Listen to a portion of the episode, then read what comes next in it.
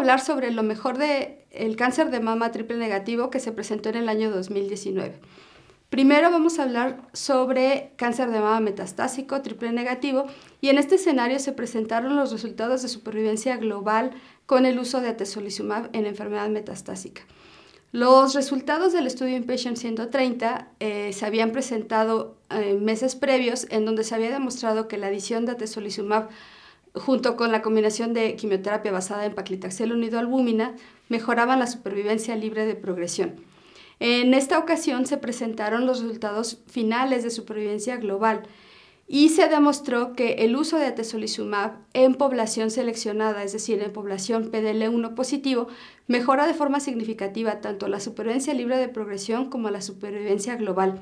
alcanzando una mediana de supervivencia global de 21 meses, eh, que es una cifra jamás vista para una paciente con cáncer de mama metastásico triple negativo, en comparación con 18.7 meses en las pacientes eh, que recibieron solamente paclitaxel unido albúmina. Esta diferencia fue tanto clínica como estadísticamente significativo y bueno, con estos resultados lo que, lo que viene a apoyarnos es a que el uso de, de atezolizumab en combinación con quimioterapia es el nuevo estándar de tratamiento para pacientes eh, con tumores triple negativo y que tienen expresión de PDL1. El segundo estudio está en relación con el beneficio clínico que nos otorgan los inhibidores de PARP en el manejo del cáncer de mama metastásico triple negativo con mutación germinal BRCA1 o BRCA2. El estudio que, que probó este beneficio es el estudio Brocade el estudio incluyó el, incluyó el uso de beliparib en combinación con carboplatino y paclitaxel versus solamente la quimioterapia. Aleatorizó de forma 2 a 1 a pacientes con enfermedad metastásica y encontró que a tres años la supervivencia libre de progresión para las pacientes que recibieron beliparib fue significativamente mejor en comparación con las pacientes que recibieron solamente quimioterapia. Numéricamente la supervivencia fue de 26 meses en comparación con solo 11 meses de, en las pacientes que recibieron solamente quimioterapia, con una disminución del riesgo de progresión del 29%, esto estadísticamente significativo. Los resultados que se presentaron aún son inmaduros y no se alcanza a notar el beneficio en supervivencia global.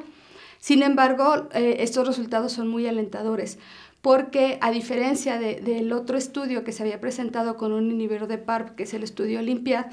en este, en este estudio la combinación directa es contra carboplatino, que sabemos que es uno de los medicamentos más activos en la población que tiene mutación BRCA. Por lo tanto, los resultados de, de, este estudio finalmente concluyen que la adición de beliparib es benéfica en este escenario terapéutico. Ahora, moviéndonos a otro escenario, nos, vamos al escenario neoadyuvante, en donde se presentaron los resultados del uso de pembrolizumab para pacientes con enfermedad localmente avanzada y enfermedad operable. El estudio incluyó a pacientes eh, que recibieron quimioterapia más menos pembrolizumab. Lo que demostró el estudio es que la adición de pembrolizumab a la quimioterapia incrementa la tasa de respuestas patológicas completas a 68.8% en comparación con 44% de las pacientes que reciben solamente quimioterapia. Este resultado es sumamente alentador, viene a la par con los resultados de estudios previos que se habían presentado, como el estudio iSpy 2, en donde se confirma el beneficio de pembrolizumab en neoadyuvancia. Algo interesante de este estudio es que el beneficio de pembrolizumab fue más allá de, eh, o incluyó pacientes tanto PDL1 positivos como PDL1, PDL1 negativos, por lo que creo que abre la puerta del uso de la inmunoterapia tal vez ya de forma estándar en este escenario terapéutico. Algo interesante que demostró también este estudio es un beneficio mayor en pacientes con etapas más avanzadas, es decir, a mayor carga tumoral, como son las pacientes con etapa 3, se alcanza a demostrar un mayor beneficio clínico en comparación con las pacientes con etapa 2.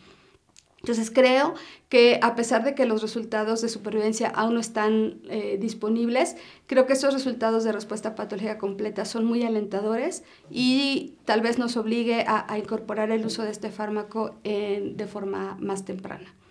Eso es todo, muchas gracias.